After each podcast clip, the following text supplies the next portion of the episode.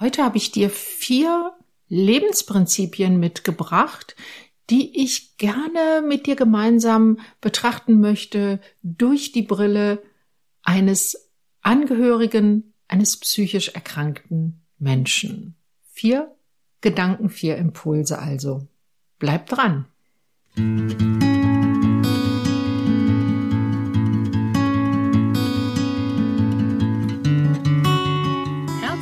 Willkommen bei Angehört, deinem Podcast, wenn du dein Leben mit einem psychisch erkrankten Menschen teilst, mit Informationen und Impulsen für deine Selbstfürsorge. Ich bin Maria Fahnemann, ich bin leiborientierte Kunsttherapeutin und kreative Traumatherapeutin. Und ich begrüße dich ganz herzlich zu einer neuen Folge von Angehört, dem Podcast für Angehörige psychisch erkrankter Menschen. Und wie eben schon gesagt, heute geht es mal um vier Prinzipien, hm, ich nenne es mal guten oder gelingenden Lebens.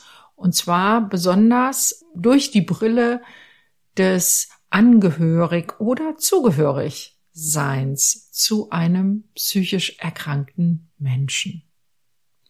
Fangen wir mit dem ersten Prinzip an und das lautet, mache dich selbst zum Projekt deines Lebens. Okay, ich gebe zu, das klingt jetzt ein bisschen wie aus dem Handbuch für spirituelle Life Coaches, ist es aber gar nicht. Und äh, ich, ich erläutere gleich mal, was, was dahinter steckt, was damit gemeint ist und wie du es für dich so adaptieren kannst, dass es nicht zu also nicht in die Richtung Selbstoptimierung und damit eben Überforderung geht. Was heißt das? Mache dich selbst zum Projekt deines Lebens. Wenn man das mal übersetzt, heißt das ja eigentlich nichts anderes als, du kannst dein Leben aktiv selber gestalten. Wenn du Angehörige, Angehöriger eines psychisch erkrankten Menschen bist, dann hast du vielleicht gerade jetzt oder, naja, oder schon länger, also in dieser Situation das Gefühl, selber gestalten kann ich hier im Moment überhaupt nichts mehr, weil es hängt so viel davon ab, wie gerade dein psychisch erkrankter Partner, deine Partnerin oder vielleicht sind es auch die Eltern oder ein, ein Geschwister oder das eigene Kind, also wie die gerade, hm, ich sag mal salopp, so drauf sind. Also wie arg da gerade die Problemlage ist, wie dringend dort gerade Hilfe benötigt wird und so weiter. Und ich gebe dir komplett recht, in einer solchen Situation, in der äußere Zwänge so stark sich in den Vordergrund drängen, ist es manchmal sehr schwierig zu sehen, ähm, wo kann ich, wo kannst du eigentlich dein Leben selber gestalten? Es wird doch alles von außen diktiert. Es sind lauter Termine, die auch du noch beachten musst. Die ganze, hm, ja, ich sag mal, Hausarbeit, Familienarbeit, alles, was man sich sonst so teilt, bleibt an dir hängen.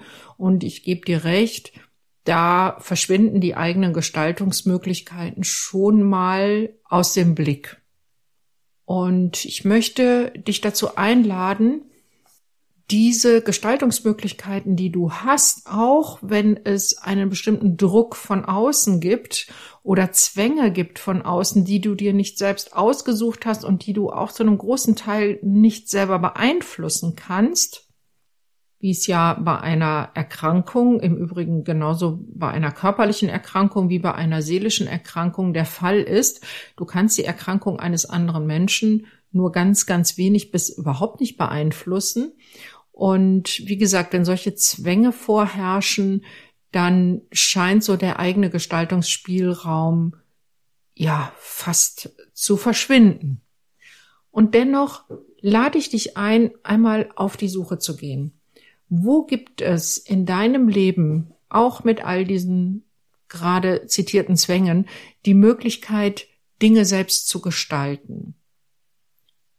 Das fängt an mit Entscheidungen, die du treffen kannst, aktive Entscheidung.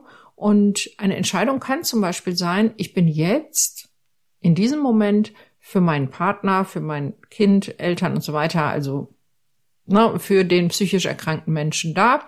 Ich habe da jetzt Energie für und die setze ich auch jetzt dafür ein. Es ist ein Unterschied, ob du dich aktiv und bewusst dazu entscheidest, zu sagen, jetzt ist ein Moment, wo ich zum Beispiel ähm, dabei unterstütze, einen Therapeuten, eine Therapeutin zu finden, oder ob du das Gefühl hast, du wirst da in eine Situation reingeschubst und du kannst nicht anders. Denn wenn du aktiv entscheiden kannst oder ich sag lieber bewusst entscheiden kannst, jetzt stelle ich diese Energie und diese Zeit dafür zur Verfügung, dann kannst du in anderen Momenten genauso sagen, jetzt möchte ich das nicht dem Partner, der Partnerin zur Verfügung stellen, meine Zeit, meine Energie oder der Krankheit, sondern mir selber. Das heißt, wo gibt es Gelegenheiten in deinem Leben, in denen du zum Beispiel bewusst entscheiden kannst, jetzt tue ich etwas für mich. Und dieses bewusste Entscheiden, das ist schon mal der erste Schritt, um wieder in diese Selbstgestaltung des Lebens hineinzukommen, um sich weniger fremdgesteuert zu fühlen.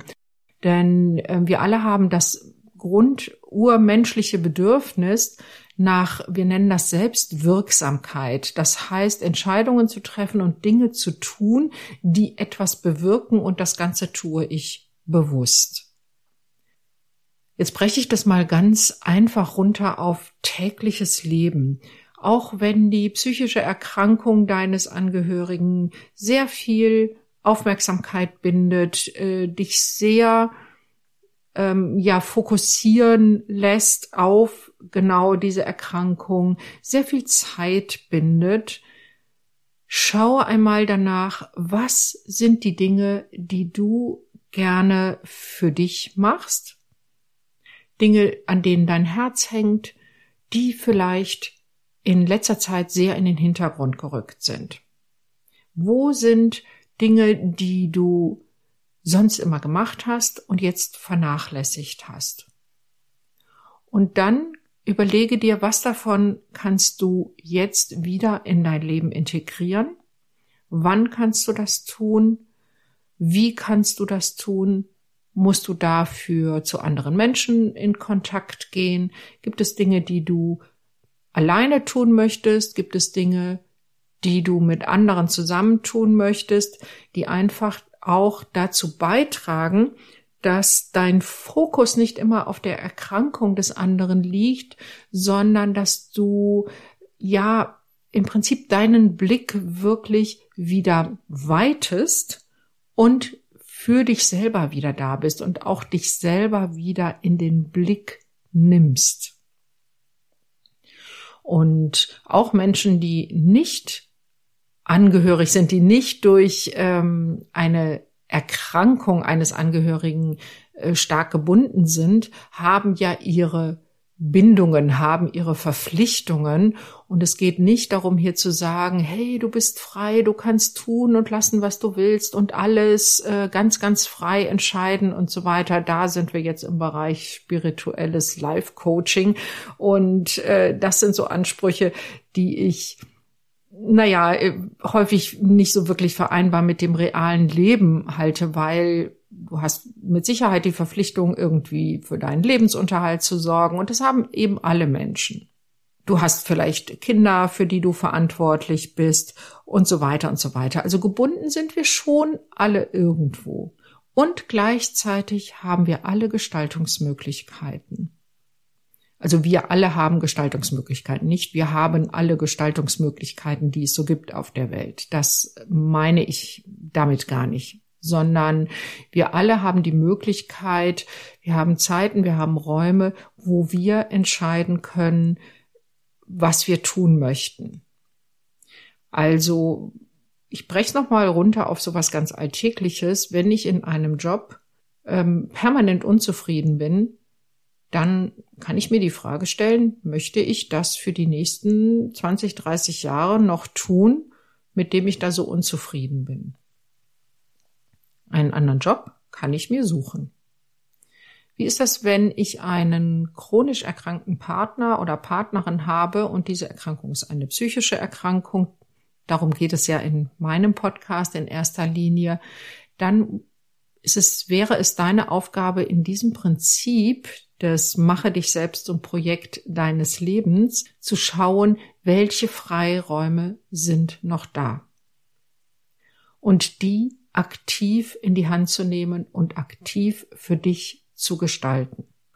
Das kann beispielsweise auch in einem Moment, wo du aktiv deinen Angehörigen unterstützt und du merkst, da ist ein Moment, der überfordert dich jetzt, kann es auch so etwas Kleines sein wie kurz innerlich bis zehn zählen, aus dem Fenster schauen und vielleicht den Blick in die Natur zu genießen. Bis hin zu überlege mal, gibt es die Möglichkeit mal eines Tapetenwechsels. Alleine oder mit Menschen, mit denen du dich gerne umgibst, mit Freunden, Freundinnen, mal für ein Wochenende irgendwo hinzufahren und dich zu erholen. Gibt es die Möglichkeit, einen Urlaub zu machen, den du alleine mit deinen Kindern machst, beispielsweise? vielleicht mit einer befreundeten Familie zusammen oder einfach nur du und, und deine Kinder, um aus diesem System Krankheit, Krankheitsfürsorge einmal für eine begrenzte Zeit herauszukommen. Das alles kann gemeint sein mit dem Prinzip, mache dich selbst zum Projekt deines Lebens. Prinzip Nummer zwei. Nutze Gelegenheiten als Chancen. Das schließt eigentlich ganz gut an das erste Prinzip an. Das heißt, ähm, halte Augen und Ohren offen und wenn sich eine Gelegenheit ergibt, etwas Schönes für dich zu tun, dann träume nicht so nach dem Motto, ach, das würde ich auch gerne machen, sondern mach es. Manchmal bleiben wir in solchen Traumwünschen hängen von, ähm, ach, ich würde ja so gerne wieder Pünktchen, Pünktchen, Pünktchen, Sport machen, gerne mal wieder malen, gerne mal wieder ein Buch lesen. Und jetzt mal ganz ehrlich, das sind nicht so riesige Sachen, die erfordern nicht, dass du dein Leben auf links krempelst, sondern die kannst du eigentlich, wenn du ehrlich bist, relativ leicht umsetzen. Sagen wir mal, du hast so diese Idee von, ich würde gerne mal wieder wandern. Ehe du das jetzt gar nicht tust, ne? Und du stolperst, sage ich mal, bei der Zeitungslektüre darüber, dass eine Wandergruppe aus deinem Ort dann und dann eine gemeinsame Wanderung geplant hat und noch Mitwanderer sucht. Das wäre so eine Gelegenheit, die du als Chance nutzen könntest, zu sagen, habe ich zwar noch nie ausprobiert, ich kenne da auch keinen, aber was soll schon passieren? Ich probiere das jetzt einfach mal. Also schärfe deinen Blick für Gelegenheiten, die du als Chancen nutzen kannst. Prinzip Nummer drei. Das ist etwas, das sage ich ganz häufig auch in meinem Blog oder in meinem Podcast oder zu Menschen, äh, die eben Angehörige eines psychisch erkrankten Menschen sind. Suche Hilfe, wenn du sie brauchst. Und biete Hilfe, wenn du gebraucht wirst. Diesem Prinzip liegt der, ja, liegt wiederum das Prinzip sozusagen zugrunde, dass wir ähm, Gemeinschaft brauchen. Wir brauchen Gemeinschaft und wir können nur dann Gemeinschaft erleben, wenn wir auch Gemeinschaft und Unterstützung bieten. Jetzt kann ich mir vorstellen, dass sich in dir da so gerade Widerstand regt im Sinne von, na, unterstützen tue ich ja im Moment wahnsinnig viel.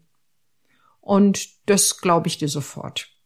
Das heißt, dieser Part, der ist schon recht gut ausgefüllt bei dir. Wie ist es denn mit dem ersten Part? Suche dir Hilfe, wenn du sie brauchst. Viele Angehörige warten unglaublich lange, bis sie sich Hilfe suchen. Und Hilfe suchen muss ja nicht mit der professionellen Hilfe anfangen, sondern das kann ja ganz klein anfangen. Wo gibt es in deinem Umfeld Menschen, im Familienkreis, vielleicht im Freundeskreis, die dir mal ganz praktisch Unterstützung bieten können. Du musst nicht alles alleine schaffen, egal was es ist. Wenn du dir Unterstützung im Alltag wünschst, weil du sagst, seit mein Mann ähm, seine Depression hat und äh, darunter so leidet, bleibt der ganze Haushalt an mir hängen. Das ist so ein Beispiel, das höre ich in meiner Arbeit sehr häufig von Klientinnen anstatt dich daran abzuarbeiten, ähm, ihn immer wieder aufzufordern, doch seinen Anteil zu leisten. Ich sage nicht, mach das nicht, sondern schau noch mal, wo gibt es jemanden, den du von außen, den du ansprechen kannst. Manchmal sind es kleine Dinge, also bitte ein, ein bitte andere Eltern mal deine Kinder vom Kindergarten mit nach Hause zu bringen oder so. Oder wenn dir das jemand anbietet, nimm das ruhig an. Gelegenheiten als Chancen. Da sind wir wieder bei Prinzip zwei. Vielleicht gibt es auch professionelle Hilfe im Sinne von, jetzt suche ich endlich jemanden, der mir regelmäßig die Wohnung reinigt. Einfach um dich da wirklich zu entlasten. Also baue dir ein Hilfsnetz und zu Hilfe suchen gehört auch, wer kann ein guter Gesprächspartner sein, weil über deine Situation zu reden, dich auszutauschen, das hilft auch. Du wirst sehen, dass es erleichternd ist, mal über alles zu sprechen, was dich da gerade so belastet, was dich da gerade bedrückt. Mach nicht alles mit dir selber aus. Also suche Hilfe, wenn du sie brauchst. Und das kann natürlich auch professionelle Hilfe sein. Und biete Hilfe, wenn sie, wenn sie gebraucht wird.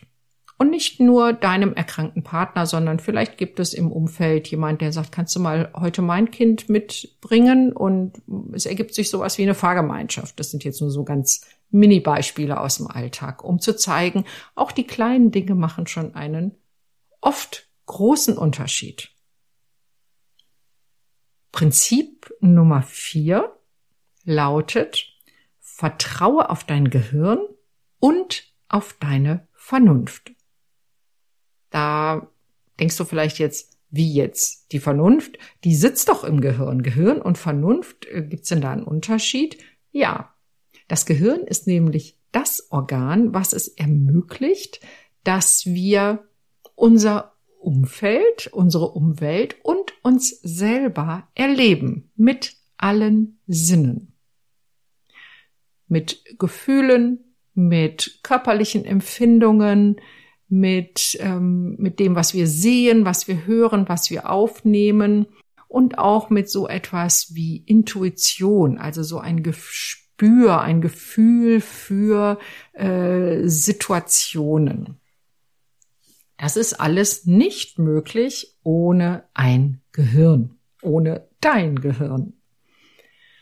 Und vertrau darauf, dass dein Gehirn im Großen und Ganzen für dich arbeitet, auch wenn uns das Gehirn manchmal ein Schnippchen schlägt und uns ein bisschen täuscht. Und deswegen hat dieser Satz ja noch einen Zusatz, nämlich vertraue auf dein Gehirn, ja, und aber auch auf deine Vernunft. Vertraue also darauf, dass du so etwas wie gesunden Menschenverstand hast dass du Situationen beurteilen kannst, dass du Dinge überdenken kannst, dass du das, was du so fühlst, spürst, als Intuition, als Bauchgefühl wird das ja häufig bezeichnet, als Emotion, dass du das auch noch einmal in deinem Denkteil des Gehirns zusätzlich anschauen kannst. Ich wollte, hätte beinahe gesagt, hinterfragen kannst. Das meine ich gar nicht. Manchmal ist es ein Hinterfragen, aber zusätzlich noch einmal bedenken. Und dieses Gesamtkunstwerk ähm, Erleben, inneres Erleben, Erleben im Äußeren, Spüren und Denken, das ist im Grunde das, was wir ähm, das leibtherapeutische Prinzip auch nennen. Das heißt, es geht um das gesamte Erleben und vertraue darauf, dass die Natur dir da ganz viel mitgegeben hat, auf das du dich verlassen kannst. Und so siehst du, dass die vier Prinzipien auch sehr, sehr schön ineinander greifen. Denn um Hilfe zu suchen oder Hilfe anzubieten, brauchst du auch beides. Da brauchst du Gehirn und Vernunft. Genauso ist es wie, ist es bei den Gelegenheiten als Chancen zu erkennen oder eben auch dabei Gestaltungsspielräume für dich wieder zu entdecken. Deswegen wiederhole ich jetzt nochmal die vier Prinzipien hintereinander sind, mache dich selbst zum Projekt deines Lebens, nutze Gelegenheiten als Chancen, suche Hilfe, wenn du sie brauchst und biete Hilfe, wenn du gebraucht wirst. Und zum guten Schluss, vertraue auf dein Gehirn und deine Vernunft. Mit diesen Impulsen möchte ich dich jetzt mal einladen, dem in den nächsten Tagen ein bisschen nachzugehen und zu schauen, was sie für dein Leben bedeuten können und was du daraus machen kannst. Ja, wenn du dir Begleitung und Unterstützung suchst in deinem Leben mit einem psychisch erkrankten Menschen, dann sprich mich doch gerne an. Am einfachsten ist das, wenn du mir eine E-Mail schickst an kontakt@praxisfahnemann.de. Praxis Fahnemann in einem Wort und ich verlinke dir das auch nochmal in den Show Notes. Ich melde mich garantiert bei dir zurück und freue mich auf deine Nachricht. Das war's auch schon wieder mit dieser Folge von Angehört und ich wünsche dir erstmal alles Gute viele gute Momente und sage bis zum nächsten Mal. Tschüss!